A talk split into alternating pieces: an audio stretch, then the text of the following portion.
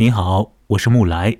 先要做出提醒，在这期节目里面要聊到的故事《雪孩》，有可能会让一些人感到不安，因为呢，这故事的气氛很诡异，当中有血腥的、有残暴的东西，也有可能呢，这故事会让一小部分的听者呢感到被冒犯，因为这个小说当中呢会写出来一些有一点不正常的这种情欲的东西啊，甚至会提到性器官。很直接的提到，那与此同时呢，这个小说里头又涌动着一些讲不明白的、弄不清爽的那种和情、和色、和爱、和身体以及和精神有关联的，呃，那种东西，在男性身上的东西，以及在女性心里的东西，都会提到。这是一个非常非常短的故事，短到什么程度呢？在书上面的两页纸都不到。所以等一下呢，我要把这个故事呢。完整的读一读，这个雪孩来自于英国的作家安吉拉·卡特。安吉拉·卡特呢，呃，他写过好多呃这种奇幻的短篇小说。那么他的这些故事呢，会有所本，他会依据一些广为人知的童话或者是民间故事啊，把这些童话啊、民间故事啊、传说啊，呃当中的好些元素呢，做出一定的变形。某些时候呢，这个变形还变得很猛的。那么，甚至于会颠转里面的一些东西。反正呢，把这些童话、把这些民间故事拿来为他所用，写出来一些，呃，会透露出很多女性的隐秘心思的这些小故事。那曾经呢，在这档节目当中，我和两位小姐啊，呃，两个女孩谈过安吉拉·卡特的两篇小说。一篇呢叫做《狼人》，另外一篇呢叫做《与狼为伍》。各位呢看看节目之前的这个目录啊，可以找到呃当时的录音。《狼人》和《与狼为伍》这两个故事呢，都是用这个小红帽这个童话作为呃一个蓝本来进行再创作、进行改编的。那么，在那两个故事当中所发生的情况和呃。格林童话里面的小红帽，以及呃再早一些时候的这个小红帽的原型里面的状况，都会有点不同吗？是一个很另类的、很有个性色彩的、很大胆的啊这样的一个故事。狼人与狼为伍。我想安吉拉·卡特的一些小说是适合找一些女性的朋友一起来聊一聊的，因为确实她的故事里面有浓浓的这种女性意识，呃。但是我这个节目还不太容易啊，找到合适的可以一起来做节目的朋友，所以大家也要来多多帮助。如果有兴趣的话呢，提供一些线索，或者说你也可以来，呃，与我联系啊，我们来看看是不是能够让这个节目呢多有一些这个讨论的可能啊，有更多的朋友能够直接加入到节目里来，或者说用别的方式参与这个节目的讨论。那么，呃，本期里面呢，我要邀请一位我的男性朋友，呃，文怡一起来和我聊安吉拉·卡特的故事《雪孩》。文怡呢，现在人在北京，而我呢是在上海的崇明岛上面。文怡，你好。你好。好，呃，文怡，你的声音啊不是很清楚哦。呃，文怡，啊，我们这个尽量吧，希望这个连线状态是好的。《雪孩》这个故事相当短。呃，能不能请你呢？就是三言两语的说说这个故事给你留下来的印象，好吗？请讲吧。呃，我首先觉得这是一个色彩非常鲜艳的故事，因为它是在隆冬季节，然后它是跟雪有关的。那白色和红色就是两个对比度非常强的一个颜色。嗯，对，这是我的第一个印象。然后第二个印象就是，我觉得这是跟感官有关系的一个故事，就是，呃，比如说我们会从中读到，呃，寒风吹拂下肌肤的寒冷，然后我们会有，呃，比如说刺痛的感觉。我觉得这些感官的描写都是，呃，非常的让我感到它的力度是非常强的，就这是一个很有力量的故事，在我看起来。同意。然后，对，然后第三个就是。呃，这是一个呃情色意味很直白的一个故事，就我没有想到，就读到那一段的时候，我就嗯，就进倒吸一口凉气的那种感觉，就是呃，它的出现是如此的突然，但是就就很好看，我觉得在那一段。呃，这个小说里面有一个关于情色的一个小高潮啊，也许很多看这个故事的人看到那里确实是弹眼落睛，呃，但不过呢，我倒没有在这个地方呢，就是没有在那个地方啊感觉到太大的这个就是心里有震动啊，因为我知道安吉拉·卡特他就是这个样子的作家，他他就是会在他的文章里面那样写的，我有这个预期了都已经，我我倒是觉得在在这个故事啊，就最后收尾的时候所留下的那个感觉，我其实是被他啊。触动的更多一点，嗯，但等一下我把这个故事全部读完之后啊，很快的读完之后，然后我们回过头来会再聊聊。呃，我先要来说一下啊，就是这篇小说呢是出自于安吉拉·卡特的一个短篇小说集，叫做《染血之事与其他故事》。那么在这个短篇小说集里面的短篇小说啊，都是有蓝本的啊，呃，狼人和与狼为伍也是在这个故事集当中的。那么他们呢？狼人和与狼为伍呢？前面说了是用小红帽改编的。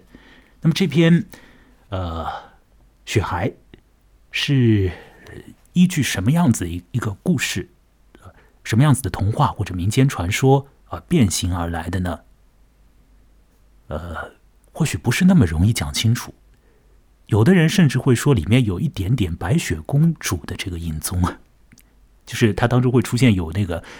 有一个男性啊，他想要找一个女女孩，这个女孩的这个皮肤是非常非常白的，是吧？有这样的一个有这样的一个欲望，这种虚索的这种表达，所以有人会说这个故事呢，会和白雪公主啊，好像还有一些的这个牵扯。那事实上呢，这个小说啊，它和一个爱尔兰的民间故事这个关系度更高。那这个爱尔兰的民间故事呢？题目呢，大概可以叫作为是白雪、乌鸦和鲜血。那么这个爱尔兰民间故事呢，等一下我在念完这个雪孩的呃文字之后，我们在讨论的过程里面呢，还会提到，我会把这个白雪、乌鸦和鲜血这个民间传说也来说一说。我们可以把这个呃在众人当中流传的那种民间故事。和这个由单一的作者作为艺术作品那样的去处理出来、去创造出来的那个小故事，来对比一下，看看他们所形成的效果分别是怎样，里面有什么相似度或者有什么差异。好了，那么接下来呢，呃，我们要么就这样吧，我先来把这个雪孩的内容来读一读。那我会来启动一段音乐，我要在这个有点诡异的音乐当中啊。来读这个小说的文字。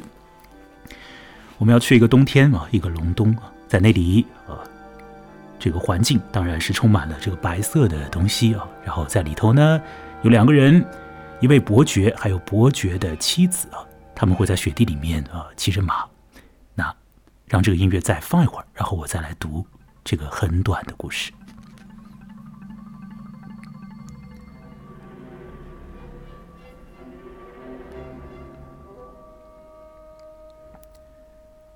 隆冬，所向无敌，洁白无瑕。伯爵携妻子出门，他骑着一匹灰母马，他骑黑马，身裹亮黑狐皮，足蹬光亮的高跟黑靴，鞋跟与马刺猩红。新雪落在已落下的雪上，雪停之际，世界尽白。我真希望有个女儿，白的像雪。伯爵说。两人继续前行，看见雪地里一个洞，洞里满是血。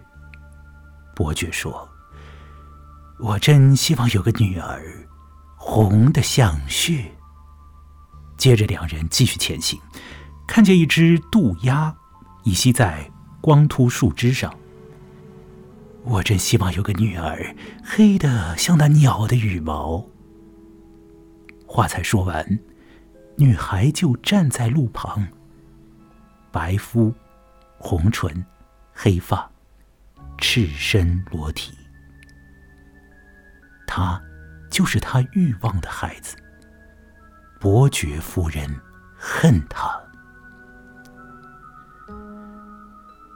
伯爵抱起女孩，让女孩坐在自己身前鞍上，但伯爵夫人只有一个念头：我该怎么摆脱他？伯爵夫人把手套掉在雪地，叫女孩下去捡，心想随即策马狂奔，把女孩丢在那里。但伯爵说。我再给你买新手套。话一出口，伯爵夫人肩上的狐皮应声飞起，包住女孩赤裸的身体。然后，伯爵夫人将钻石胸针抛进结冰的池塘，下水去帮我捞回来。伯爵夫人说，想借此让女孩溺毙，但伯爵说，他又不是鱼，天气这么冷，怎能游泳？这时伯爵夫人脚上的靴子一跃而落，套上女孩的腿。现在伯爵夫人光滑如骨，女孩则身披毛皮，穿长靴。伯爵为妻子感到难过。而后，他们遇上一丛满树盛开的玫瑰。给我摘一朵，伯爵夫人对女孩说：“这我总不能拒绝你。”伯爵说。于是，女孩摘下一朵玫瑰，刺伤手指，流血，尖叫，倒地。伯爵哭着下马，解开裤子，将坚挺阴茎插入死去女孩的身体。伯爵夫人勒住踏步的马，眯起眼睛看伯爵。不久，他便完事了。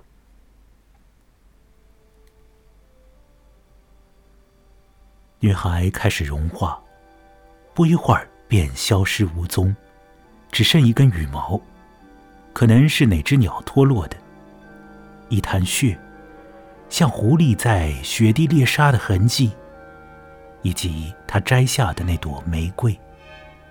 现在，衣物又回到伯爵夫人身上。伯爵夫人修长的手轻抚毛皮。伯爵拾起玫瑰，鞠个躬，递给妻子。伯爵夫人手一碰到花，就猛然缩回，任它落地。它咬我，他说。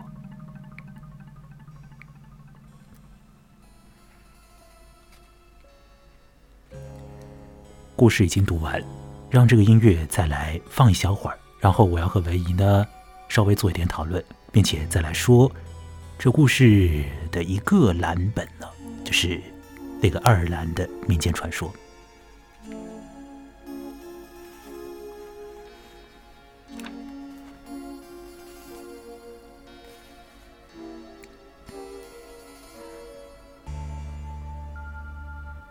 好了，文怡，现在请你回到连线状态。好，你的连线这个声音情况还不是特别好啊，希望等一会儿没事。这故事已经现在可以了。这故事你又听了一下，嗯，现在可以说说更具体的想法了。前头你已经表达了一些印象性的这个东西啊，也说到了故事里面的色彩，说到了故事里面的这种身体性的官能的感觉。你举到的例子是触觉，还有就是这个故事之中的那种呃比较强劲的情色信息。我想呢，你说的那个让大家感觉到吃惊的段落，应该是伯爵哭着下马，解开裤子，将坚挺阴茎插入死去女孩的身体那里。我应该没有没有想错啊。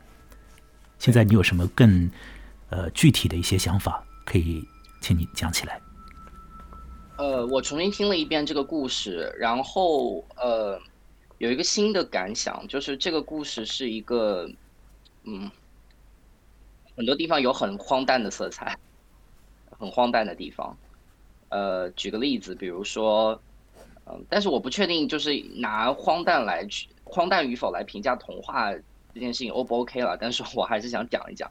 我举个例子，比如说，这是一个大雪天，但是这里面的所有的人好像都不怕冷，唯一提到冷的这件事情的就是伯爵，伯爵说，呃，他又不是鱼，天气这么冷，怎能游泳？我就觉得，呃，这是一个很，就好像看到这三个人完全沉溺在那个三角关系当中，然后他们都忽视了就是身外的这个气候啊，这个雪地的这个氛围。哦，这是你的第一个的那个想法是吧？好，你你说完了吗？第一个的想法？呃，我说完了。呃呃，等一下再请你说其他的想法。我在这里先插嘴一下啊。呃，嗯，首先就是说，当你说“荒诞”这个词的时候呢，我我不太清楚你的意思是什么。呃，有可能你是说这这里面有一些不符合客观规则的事情，是吧？因为“荒诞”这个词，它在不同的情境下也也指不同的意思了。有的时候它是指这个。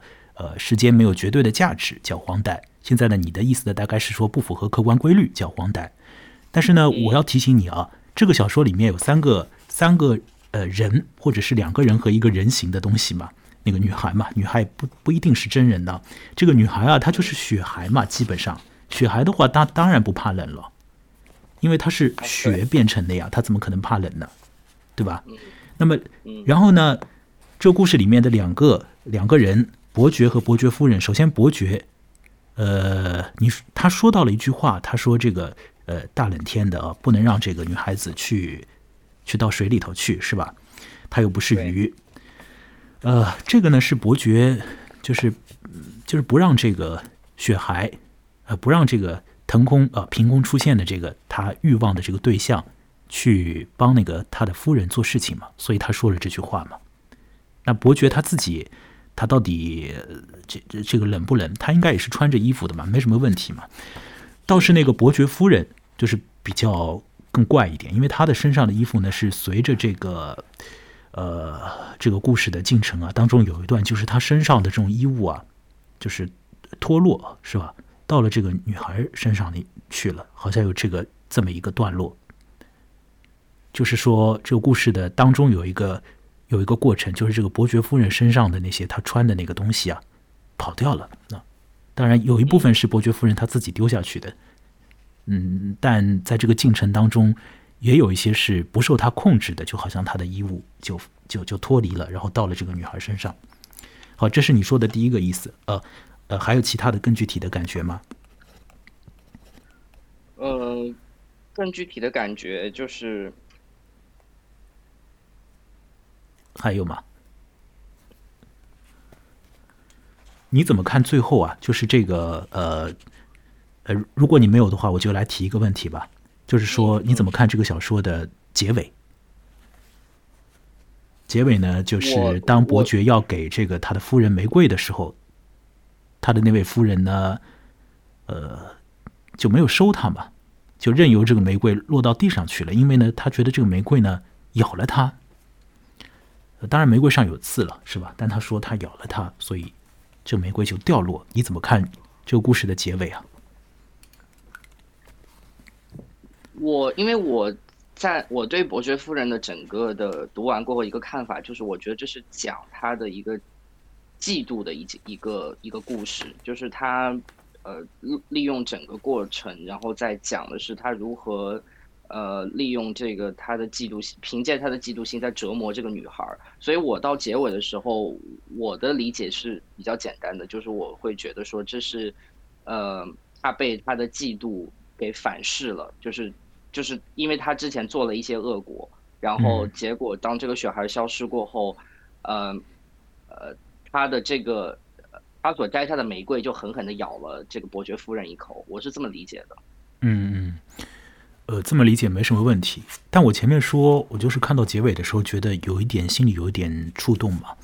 首先就是说，这个安吉拉·卡特在他的小说里面写到性器官也不止一次两次了，所以呢，就看到他写到什么坚挺的阴茎啊什么，也不觉得特别特别的刺眼啊。如果第一次看的话，就是搞不清楚这个作家是什么个呃什么个风格的话呢，有可能会觉得有点刺眼。我到后面看到那个。玫瑰夫人呃，就是这个伯爵夫人，她无法去接住玫瑰的时候，我的感觉是她其实是一个没有办法去，或者说她也不需要去得到一个这种这种情爱的一个女人。在整个小说里面，他好像就是要做一个夫人，这个不见得是说是一个情欲的对象，或者是一个男性心里面欲望的一个对象，而是一个被被关照和被这个社会制度捆绑着的一个对象。而这个男性的他的欲望，那全部都是投射到这个夫人之外的一个地方去了，而且呢，是他自己臆想出来的一种状况。所以，我想听你那个文怡，你来讲讲看，或者你你来说说看，你对这个故事里面的这种呃情欲部分，你有什么更多的想要表达的吗？呃，我觉得就是这个故事一开始是一个很很其实是比较温馨的一个童话的一个开始啊，就是他们在雪地里狂奔，然后伯爵。就是借由各种意象，然后来说，呃，我想希望我的孩子也是那个样子。然后好像他是一个想要去成为一个父亲的一个角色。然后，呃，然后比较奇怪的是什么？就是我们今天知道的那些童话故事版本，比如说白雪公主，这这我想要有个女孩这句话，其实一般都是妈妈说的，但在这句话里面是伯爵作为一个男性形象去说的，就是。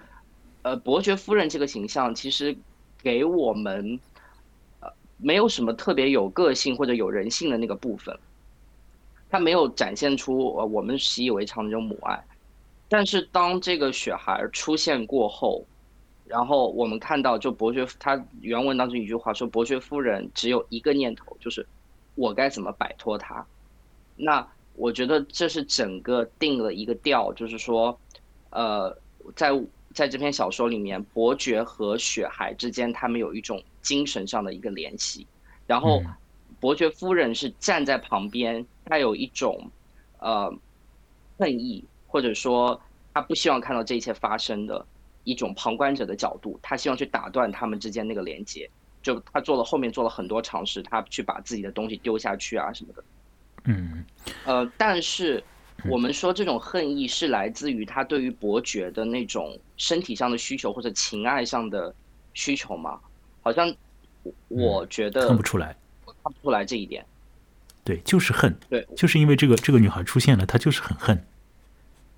哎，首先就是在两个人当中又出现了一个女的，她很恨。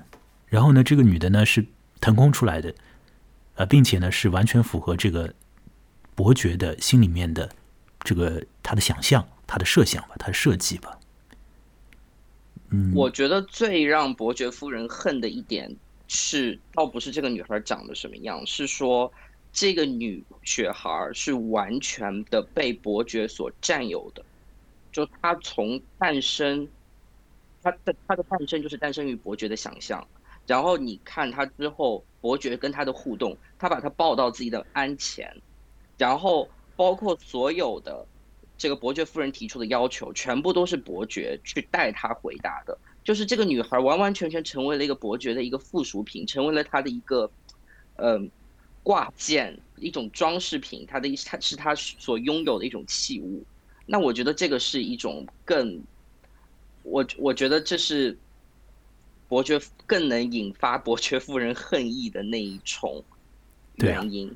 我是觉得这个雪孩，他就是完全是一个呃，跟随着这个伯爵的他的心理和他的欲望所生成的一个东西，所以他本来就是伯爵的，他本来就是伯爵的，呃，因为他本来就在伯爵的心里，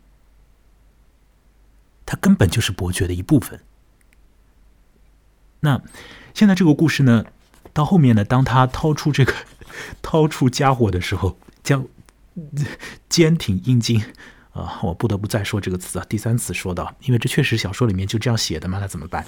将它插入到那个已经不成样子的女孩的身体里的时候，这时候这个情况，就你前面提到的那种，呃，一个男性想要一个女女孩子作为他的女儿的这个情节，是不是又有一点点的这个异动啊？就是这里面的这个情欲的东西。开始变得很强劲，不见得是要一个要一个自己的女儿的这个形象啊。这个地方你你你你会怎么样去看呢？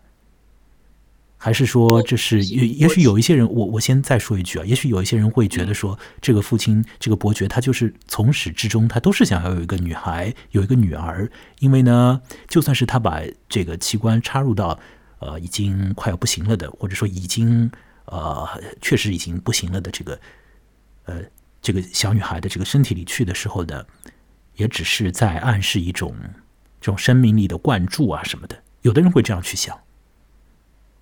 我听听看你的想法。嗯，我是我是这样子，我在看的时候呢，我尽可能的想让自己去避免，就是去想就弗洛伊德的那一套，因为呃，因为就是我们知道很多的西方文学作品都是建立在就是父亲和女儿之间的关系和母亲和儿子之间的关系的嘛，然后我我尽量不让自己去想那那个事情，就是呃。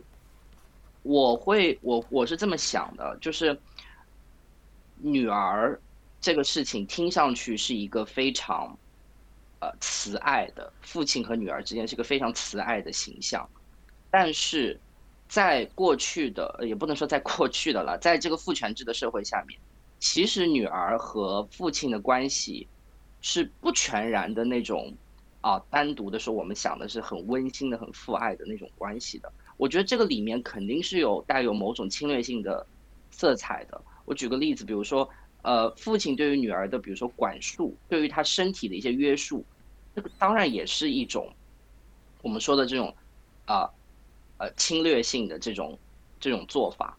但是，那我觉得就是说，那么男性的一个他的男性象征，他的性器官，在这个里面，我觉得就是被安吉拉·卡特用来去。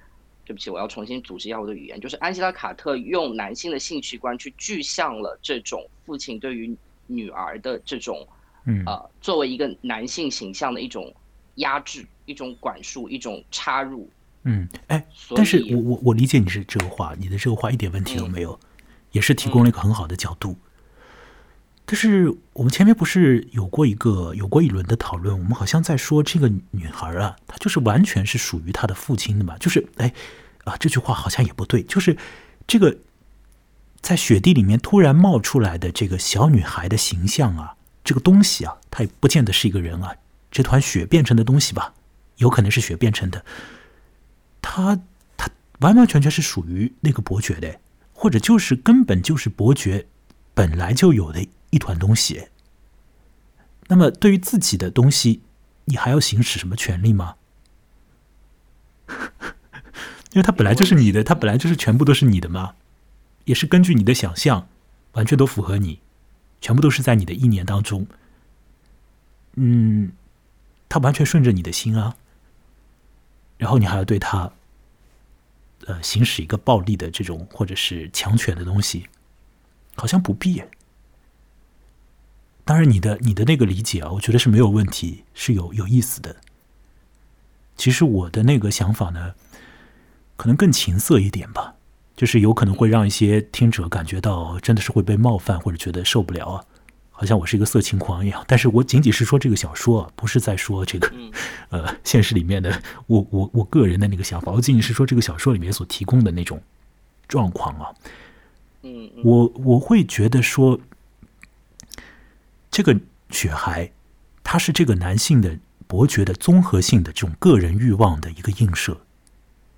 那么这种欲望里面呢，有呃，比如说年长男子对于这个小女孩的这种像是父爱一般的这种欲望的映射，也有一个男性对于女性的这种单纯性的男和女之间的，或者说单纯性的，不要说男和女的，就单纯性的这种身体性的这种性欲之间的这个欲望。也有这个映射，他是把这些全部都裹在一起的。那为什么他可以把这些全部都裹在一起呢？因为这雪孩他就根本是一个怪怪的东西，他不是一个真实的人呢，他根本就是一个腾空出现的，在这个男性的这个伯爵的意意念之中催化而生的一个东西啊，他根本就是在伯爵心里面的，他在伯爵心里面，所以他。很含混的、很囫囵的，就是包裹着伯爵心中的一切的这种欲望啊！想要有一个很可爱的、呃，形貌不错的甚至是什么皮肤像雪一样白啊之类，就是有点很离谱的这种形貌的女孩子，这是他的一种欲望。然后，当这个形象真的产生之后，也会有其他欲望，也同样的，就是，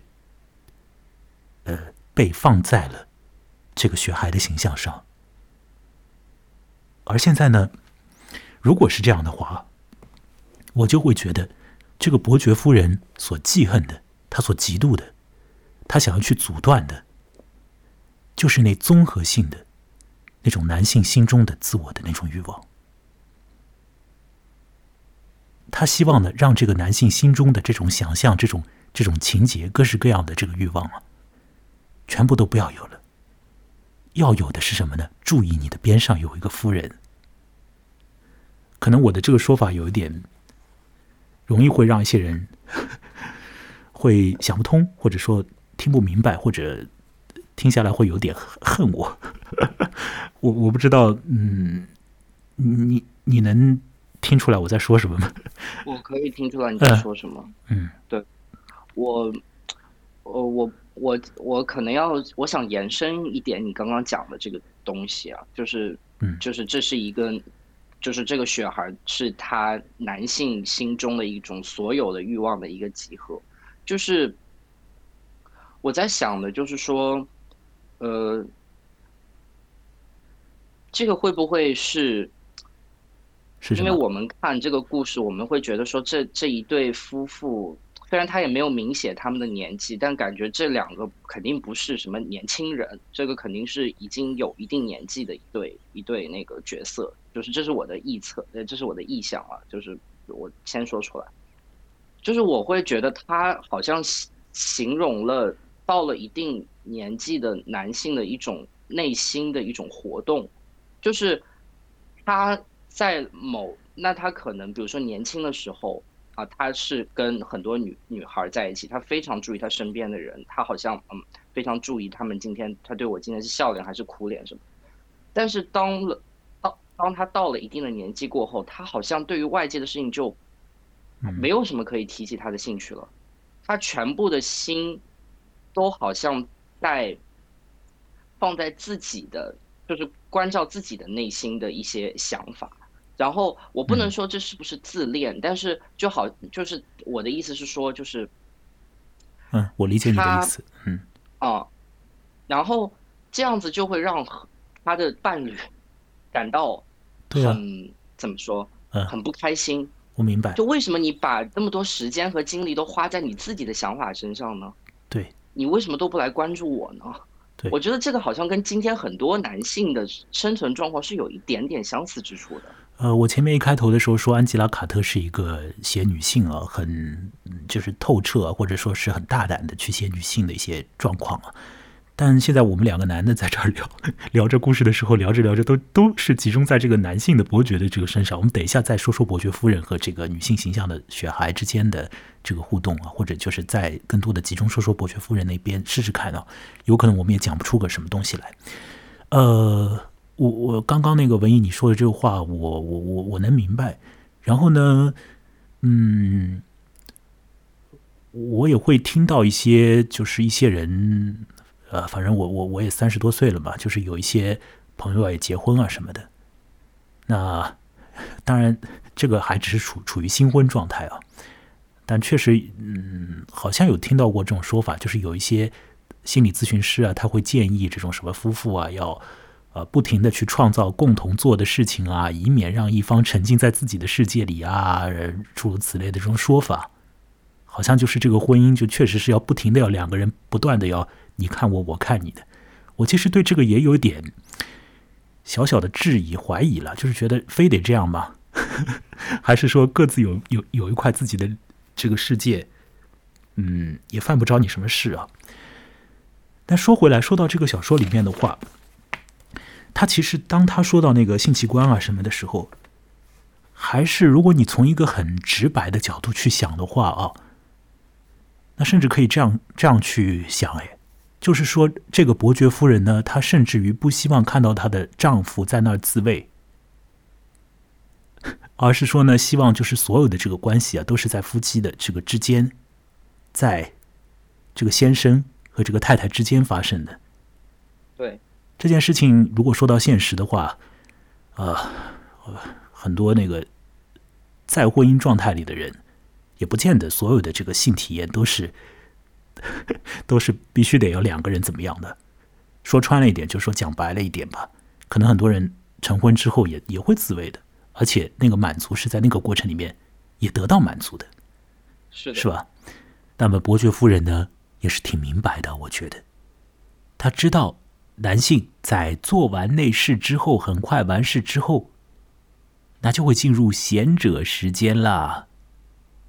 那么这种欲望暂时的就会消遁，而社会机制里面的规范就会啊占据呃人的心灵世界，欲望性的东西减退，社会义务性的东西浮现。所以这位伯爵夫人呢，好像她也是由着她的丈夫去完成那件事情，就去射精，完了之后，那么好了，事情就可以恢复到正轨了，可以吗？呃啊，我讲的也就是这期节目要打上一个红色的小记号啊，就是在 Podcast 里面就有可能不适合少年儿童收听。但就这个伯爵夫人，我们现在说伯爵夫人好了，他就是阻绝了他试图去拦阻这个男性心中的一切的这种东西。因为我我如果说这个血孩是这个男性心中一切活动的这个投影的话，那包括说这个他的身体活动这种。哎，你怎么看这个伯爵夫人呢？伯爵夫人在这个里面有一个事情是最吸引我的眼球的，就是在他的那个呃坚挺阴茎过后啊，他说伯爵夫人勒住踏步的马，眯起眼睛看他，不久他便完事了。我当时我看到的第一个在想，就是眯起眼睛。就为什么要特意去写这一点？我第一个想到的是什么？就是他有，他还是有恨的。恨这作为一个全部的一个，我觉得全部的情感在这个小说里面围绕在伯爵夫人身上，我觉得是有的。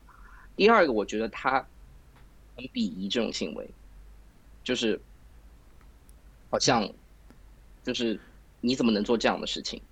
就这是道德的事情，沦落的事情，你不可以做。第三个呢，我就想到，我们好像伯爵夫人眯起眼睛这件事情，好像有一点在说这个男性好像不太行。我说的不太行，就是所谓的那个，嗯，我理解你，也不不用多说，在这个地方不用多说，不用多说，对，就这几点是吧？还有吗？眯起眼睛。我我的想法，我的想法是觉得说，在这种小细节上，倒是不用去脑补太多。因为他眯起眼睛，你就让他眯起眼睛吧。就是你倒也就不用去想啊，可能眯起眼睛这个这个眼色啊，这个神态啊，可能是这样，可能是那样。他眯起眼睛，就是雪里面白茫茫的看不清，我就看看他嘛。有可能就是这样，有可能。就是我我我意思啊，就是说，有的时候小说啊，在这种这种小小地方啊。嗯，如果说他不提供一个很充分的这个让你去让你去思考的一个一个空间的话，确实也没什么可想的，就是一句很很直接的一句句子。我倒是觉得呢，就是当中那个中间段落，实质上是有一个很长的段落，就是当那个伯爵夫人啊想要去折腾那个雪孩的时候，我们就叫他雪孩吧，想要去折腾他，想要去就干掉他的时候，想要去让他。让他要么融化掉啊，要么就是怎么着的，就反正要把他给弄掉的时候，那一段里面就是伯爵夫人身上发生了变化，我觉得这是有意思的。就是伯爵夫人渐渐的变得，她身上的这种衣物、包裹物越来越少了，全部都到了那个女孩身上，到了那个雪孩身上去了。有一部分，比如说手套啊什么的，是伯爵夫人故意扔掉的。可是呢，还有一些东西好像也就是。不知道是他故意呢，还是被动，反正也是也是没有了。甚至于就是到后面，就是伯爵夫人光光裸如骨啊，光裸如骨。我大概读的时候可能读成光滑如骨了。他是就是整个身体都裸露出来了。这个地方你怎么看？嗯，我是这样看这个事情的，我就觉得其实伯爵夫人身上的这些，就是你看她丢掉的东西都不是最重要的东西。你看像手套啊、胸针啊，那手套可能还有点保暖的作用，但胸针它完全是个装饰品嘛。嗯，但是她身上最重要那些保暖的东西，好像是不属于她的，就是她没有任何的掌控权。你看，随着伯爵一次次的为那个雪孩去。抵挡来自于伯爵夫人的这种无理的请求，那我们可以看到伯爵好像对这个雪孩的情感一步步的加深了。过后，哎，好像伯爵夫人她身上一御寒的衣服，这种很维持人生命的东西，减少，渐渐都没有了。对对对，你的说的这个动态过程，我帮你重复一下，就是伯爵和那个他的。全部欲望的投影，血孩之间的关联变得越来越深的时候，越来越加强的时候呢，这个伯爵夫人身上的那种，呃呃，这个维持她生命的东西，就是在减损，啊，那种是很很物质性的一些东西，就是是，啊，一种生活必需品吧，都没了。这个过程当中，我是觉得。呃，伯爵夫人好像很明白，或者说她不得不明白啊，就是这种精神意念上的那个呃这种争夺啊，呃，当然存在，但是它也会导致于就是很现实的那种很现实的东西，它也会损失，很现实的东西，它也在损失，而伯爵夫人对这一点也是非常的这个，他不得不去注意这一点。所以整个的过程里面，伯爵夫人既是在切断这个男性心中的这种所有的欲望，想要把这些欲望的，呃，就是让他移到自己身上，或者至少是不要看到他们，不要让这个欲望具体化，不要让他横亘在那两人之间。那另外，这个伯爵夫人也也不得不去争夺那种很现实的那个夫妻之间的那个物质性的那种关照。对。嗯，当然，他的那个小说的情境啊，是在一个啊很久很久以前嘛，啊，伯爵啊，伯爵夫人啊，当然现在英国也有伯爵、伯爵夫人。不过，我想一听这个状态，你就是基本上会觉得那是过去时态的这种这种状态。可能她这个女性，她确实的有很多呃，她需要的东西是要从那个男性的关照那里边提供出来的，是要从这个婚姻制度当中去汲取的。啊，如果说这个婚姻制度，因为这个男性的封闭自我了以后，所沉浸在自己的一个欲望里的时候，连这个婚姻制度和这个社会机制都发生动摇和这个裂变的时候，那这个女性好像她不单单是她的情爱受损，连她的命也都不保，都要是的，是的，都都好像是她要就已经是光裸如骨嘛，对吧？骨是骨头的骨。都已经到了那个地步了。那前面一开始的时候，文艺就说过了，这个小说里面有一些不对头的地方，说是不怕冷。那我想，光裸如骨的话，还是真的是会被冻死的。所以，整个故事对我的感觉，就是好像是这个伯爵夫人在去抑制男性心中的呃这种各式各样的欲望，然后呢，想要去啊争夺一份关照。或者说，想要去纠正一些状况，使得他本应该有的那种在婚姻状态里面的那份关照得以继续和维维持下去。到了最后的时候呢，那朵玫瑰就害了两个人。那个玫瑰呢，让这个呃血海完蛋了，让这个血海瓦解掉了。而这个玫瑰也是。这个伯爵夫人所无法承受的东西，所以玫瑰在这里面又会有什么样的象征？为什么雪孩去摘玫瑰的时候就会瓦解掉，就会纷然而灭？而伯爵夫人到最后，她确实也是无法去呃承受她手中将要触碰到的那个玫瑰呢？我觉得我们想到一起去了，因为我刚刚也想跟你讨论这个问题。我觉得玫瑰在这里象征了某种合法的婚姻制度，前面两次伯爵夫人说你给我做这个，你给我做那个，伯爵全部都拒绝。但是最后伯爵夫人说你要给我摘一朵玫瑰，然后伯爵说这个我不能拒绝你。那我觉得伯爵此时此刻他们知道，就是他们整个关系最后一道防线就是他们是夫妻，他们是合法的夫妻。嗯，好，那么女孩为什么摘下一朵玫瑰，她就瓦解了，死了？我觉得就是说，个人的欲望在碰到了这样子的一个有法律风俗和这种长时间的陪伴所聚结合起来的一种所谓的婚姻概念过后。它就脆，它就很脆弱，它就瓦解掉了。嗯，另外一个地方是，就是当这个雪孩啊，或这个女孩啊，去触碰玫瑰的时候，实质上也是这个呃某种欲望变形的一个提醒了。就是在前面的时候，这个女孩基本上还是一种父爱底下的一种欲望，而当这个玫瑰介入的时候，实质上那个更多的。不在那个父爱状态底下，因为玫瑰是一个非常非常强烈的那种情爱的象征吧，是吧？就是这个呃，他肯定不是什么爸爸的女孩的那种感觉，对吧？你说爸爸和女孩之间送什么玫瑰嘛？我觉得这个听起来有点怪怪的。就他是在情人之间的一个东西嘛，所以说当这个这种东西，这个爱意确实开始你打引号的开始进行变态的这个演变的时候。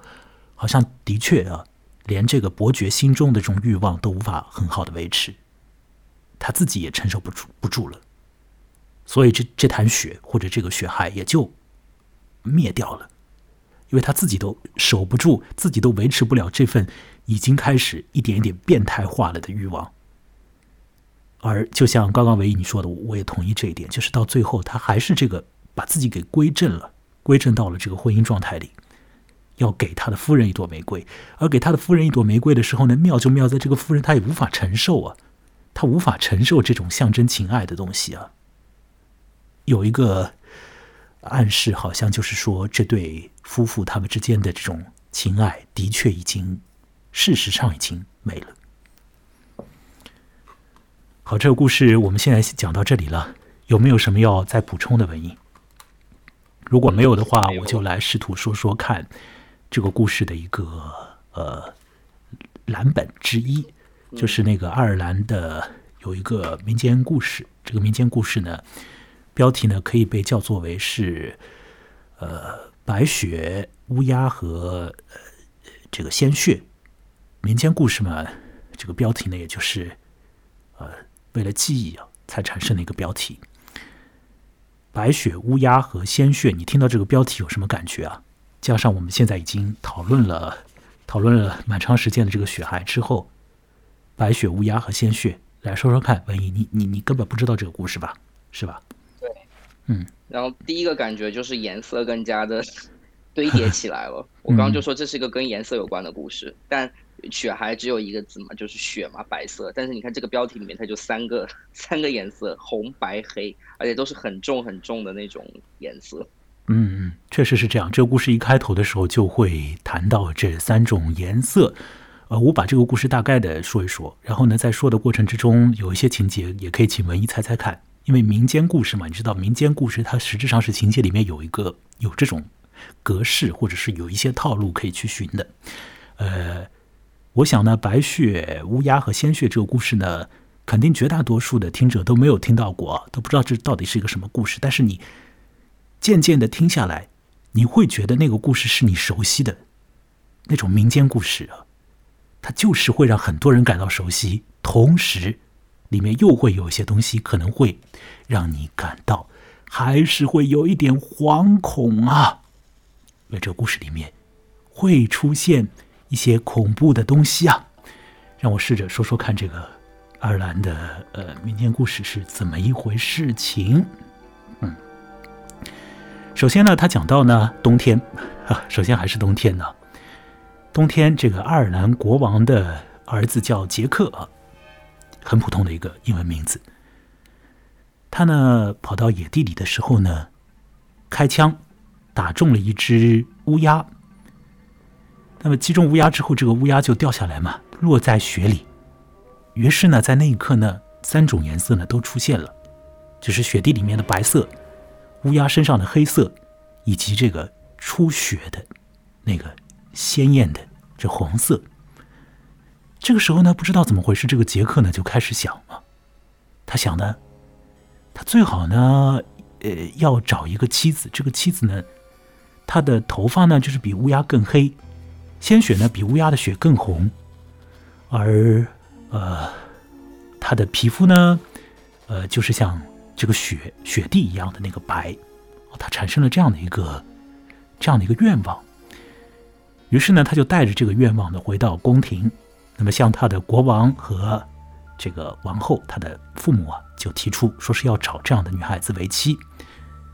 那么二老呢，就劝这个傻乎乎的王子啊，你别别这样想啊，哪来这样的女人啊，是吧？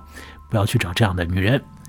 但是呢，杰克呢，他就完全的就沉浸在自己的这种欲望里面，沉浸在自己的愿望里面吧，愿望啊。所以呢，他就离家出走。他呢，带了一点点的钱，不是很多啊。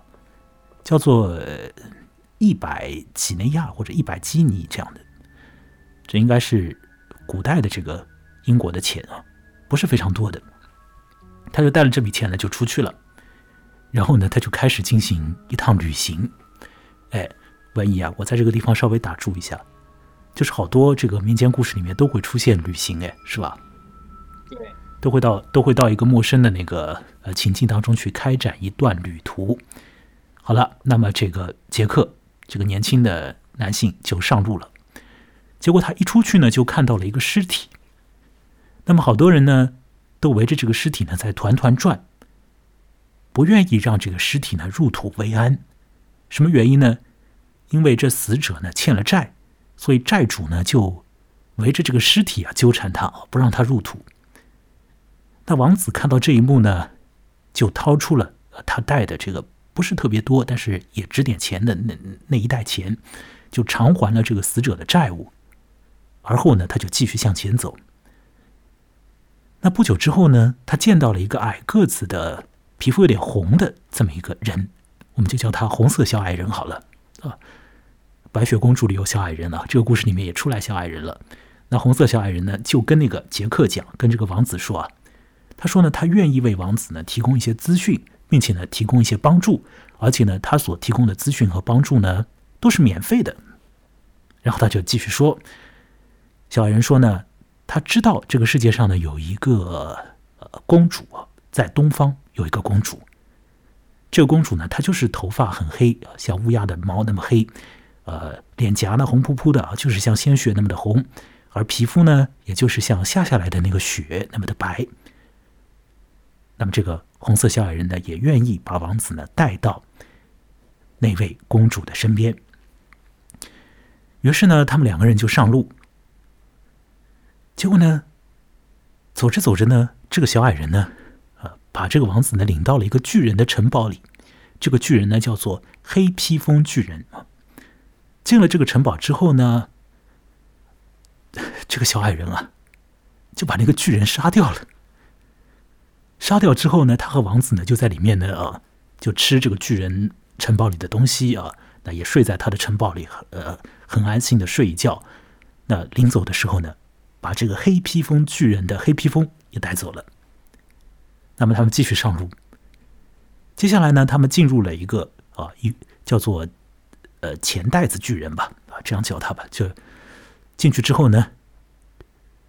照样做之前做过的事情啊，就又进到了一个巨人的城堡，这个钱袋巨人的城堡。进去之后做同样的事情，把他的钱拿走，把巨人的命啊，呃，夺走，把他杀了啊。那吃东西啊，睡在那儿，继续上路，又到了光之剑巨人呢，用这个光啊做成的剑呢，光之剑啊，这这个剑的名字叫光之剑，光之剑巨人的城堡进去。好了，光之剑巨人呢？他什么命运呢？文怡，你还在吗？还在，我还在。哦，那可能跟前面，那可能跟前面两个人一样。对呀，就是这种民间传说就是这样，他要来三次啊，很多事情他要来三次，所以光之剑巨人呢也就完蛋了，也就嗝屁了。那么接下来呢，这两个男人呢，他们要做的事情呢，当然也就是把光之剑也拿走了，所以他们就拿了黑披风，拿了钱，拿了光之剑，然后继续走。终于走到了东方公主那里啦。那么杰克就开始求婚了。他一看这个公主啊，的确如这个小矮人所讲的，也如他心里面的欲望的这种投影啊，的确是那个样子的一个女人啊。想想蛮可怕的，头发那么黑倒也罢了，脸颊那么红啊，皮肤那么白，这个多可怕！就像白雪公主那样，她还挺可怕的嘛。但是杰克他就是要这样的女人呢，就像这样的公主。而这个公主呢，她的确是可怕的。听下去，反正呢，杰克向她求婚了。那这个公主就说：“啊。”不错，不错啊，呃，因为呢，我的确需要有个男人啊。你向我求婚的那那挺好的。那接下来呢，本公主呢向你展示一个东西，给你看一个东西啊。于是呢，这个公主呢就带着杰克呢跑到她的花园里。结果这个花园里呢有玫瑰花丛，哎，玫瑰花也出来了啊。刚刚在雪海里面有玫瑰花，玫瑰花丛。那么有三百六十五株玫瑰在里面。结果呢？这个三百六十五个玫瑰上面呢，啊，看不到玫瑰花，但可以看到的是什么的？男人的头，啊，在应该开花的位置是男人的头。这个公主呢，就跟这个杰克讲，跟这个王子讲，那我呢需要有个男人，你呢来的正好啊，你的头呢也应该在那里啊。也应该长在那个最后的一株，就是还没有头的那个玫瑰花的花枝上。那杰克当然不愿意了，这要他命嘛，这怎么可以啊？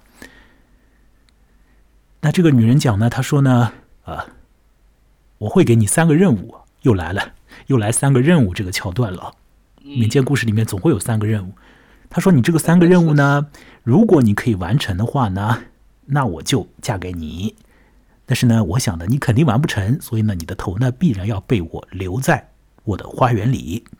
那杰克一听啊，还可以娶她，那么就是反正呢，怎么说呢？他就是要去做这三个任务，啊，一旦民间故事里出现三个任务，那一定有人要去做这三个任务，不会有人说算了算了，我就不做了。那听听看这个任务是怎么样的呢？第一个任务呢，这个公主呢对杰克说呢，她头上呢有一把梳子啊，金梳子。他说呢，你要在我睡觉的时候呢，把这个梳子拿下来，再在我醒过来的时候呢，放在我的头上。听起来好像很容易啊。不过呢，这个公主讲，她睡觉的地方有点怪啊。她睡的地方呢，呃，怎么说呢？就是既不在地上，也不在地下。那么在哪里呢？天上。你觉得在天上是吧？嗯。其实，在阴间。其实是在阴间。OK。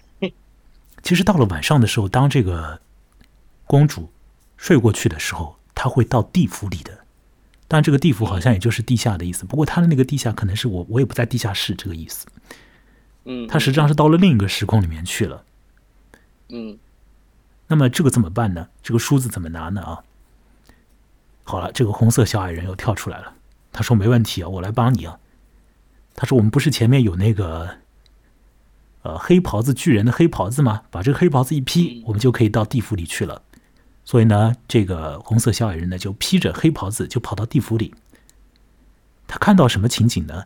看到这个公主啊，在和地狱里面的魔鬼在谈话，并且呢，这个公主还亲吻了魔鬼。那么就在他亲吻魔鬼的这个间歇当中呢，披着黑袍子的。”不被魔鬼和公主注意到的那个矮人呢，就伸手把公主的金梳子给摘下来了。那么结果第二天呢，杰克就拿着这个东西呢给公主看。那公主呢，当然大惊失色啊！怎么可能？第一个任务居然完成了，那么做第二个任务吧。第二个任务来了哦。这公主啊也是有点不长心眼，她第二个任务呢布置的和第一个任务其实是一样的了。他说：“ 你要把我手上的钻戒拿拿下来，再给我，等我睡觉的时候。”所以呢，当然呢，就是继续小矮人啊，带着他的那个斗篷又下去了。他可能呢，把他的那个钱袋拿出来啊，换了那个戒指，也有可能就直接反正想办法把那个戒指弄走了。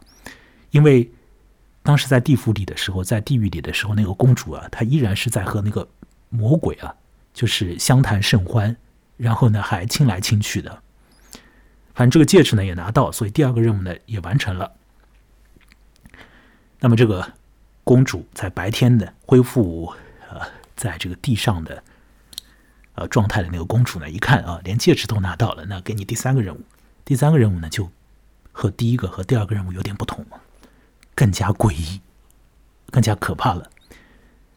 这公主说啊，你要把我吻过的嘴唇砍下来给我。她说这件事情呢，你肯定做不到。因为呢，我吻过的嘴唇是不可能用人世间的剑砍下来的。那你觉得这个任务会完成吗？文怡，您会啊？为什么？呃，因为有那个红色小矮人的存在啊。还有呢？不然的话，他那他怎么那他怎么去砍那个嘴唇啊？嗯，给他找了一给他找了一把阴间的剑。没有啊，前面不是有三个巨人吗？对啊，对啊，光之剑，对啊，三个巨人里面最后一个巨人是提供了那个光之剑嘛，所以就是用光之剑砍下了那个魔鬼的嘴唇啊，就是第二天就给那个公主一看，公公主就吓死了啊，公主吓死了。那接下来呢，她回过神来之后，那就想，好吧，那我就嫁给你吧，那我就归属于你这个王子了。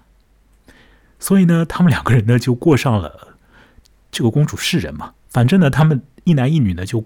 过上了夫妻生活好日子了，他们就成婚了。那这个红色小矮人就跟那位王子讲啊，他说呢，现在呢，呃，这个女人已经被你拯救了。她之前呢是被魔鬼啊就控制，她和魔鬼要好嘛。现在呢被你拯救了，你们呢可以过好日子了。而我呢，我为什么要做这些事情呢？是因为你以前救过我，或者说你以前也帮过我，所以我报答。因为呢，我就是那具死尸啊，我就是那具尸体啊。所以这个故事呢，讲到这个地方呢，也就呃讲完了，就是这样的一个故事。嗯，啊，你觉得这个民间传说怎么样？然后和这个雪孩比起来呢？我觉得它可以，呃，跟雪孩比起来，呃，我比较我比较喜欢雪孩一点，比较符合现代人的口味。然后，呃，听你刚刚讲这个故事，我脑海中就是掠过好多个传统。呃，好多个童话故事，就好像很多童话故事都可以从一个里面找到一种蓝本。但是我要说一个什么事情，都听我听完过后，就是好像以前的童话故事还是以教化为主，就是这是他一个主要的目的。那我听完这个过后，我会觉得这个可能是当时候的人创造出来，来来规劝那些呃男孩子。就是你不要被那种所谓的魔女啊诱惑了啊！那那我们知道小红帽是用来规劝年轻的女孩的嘛？那我觉得这个故事应该是用来规劝年轻的男孩的一个故事。到后面又说，就是如果你真的被诱惑了的话，那就娶她吧，拯救她也好，是吧？对对，而且要克服艰难险阻。嗯嗯呃，还有就是其实把。男人的头砍下来用来做装饰，这个我在一些流行文化作品当中也看过。我我说实话哈，今天那些流行文化作品是用来象征着某种女性权利的，这是真的。就是啊，我我我看过一个什么什么作品呢？就是他把把喜欢的男性的头砍下来，然后用它来做花盆。呃，但那个呢，但那个。它是一个音乐 MV 嘛，音乐视频嘛，那个呢，啊，很多人就说喜欢，啊，为什么？因为呃，我们女人也可以这么，就是啊，这么厉害的那个啊，我们可以彻底的拥有一个男人，我们不再被物物体物品化了，而是我们可以去物品化一个男人，而且不不光是他活着的样子，而且是而只是他的一颗头颅。砍头这件事情很很经典，因为这个沙乐美啊什么的都是砍头。嗯，对对对对对，嗯，就是，然后，对，嗯，就是有这个圣经里面的里面那么多，嗯，对，玫瑰花丛里面都是男人的头，这件事情蛮 很吓人，真的很吓人。嗯，反正这个呃老早的这个民间故事里面讲的一些东西，虽然听起来让人瘆得慌啊，但是呢，小孩子也可以听，为什么呢？因为他多少还有一种教化的之功嘛，对吧？但这个安吉拉卡特的故事呢？啊，怎么讲呢？就是更更加大胆很多，而且呢，他这个故事呢，不见得是男女了，不不见得是男女之间的那个那个那个状态了。我我说的是血孩啊，好像是男性和自我的状态，以及一个呃置身局外的一个女性，她又要去努力的继续在这个局内的那种紧绷的状态，反正是变得非常的另类，会当然的会比那个民间故事来的有有意思的多。呃，那么我们这次的节目。基本上就要进行到这里了，就差不多了。我们，还有什么要补充的吗？万一啊，没有了。好，那么请大家来添加节目的微信公众号，这样的话呢，可以看到更多的信息。呃，也可以在微信公众号上呢给予打赏支持。这个，我想如果打赏三元五元啊，你绝对是可以做到，是吧？如果有经济能力的话，希望可以多多的来。呃，捐助一下，因为这个节目的确是个人独立节目，所以各方面是需要大家来帮助，才能够呃有一定的这个生命力和持久度啊。那么，微信公众号的名字叫做“木来”，羡慕的慕，来去的来，也是来说的来。那我我这个人呢，我也叫木来。呃，这个节目还有网站是来说点 x y z，在二零二一年年头啊新建立。所以之后呢，会慢慢的丰富一点网站上的内容，请大家来添加微信公众号啊，木来啊，我是木来，谢谢今天文怡来参与录音，那么我们就聊到这里，再见。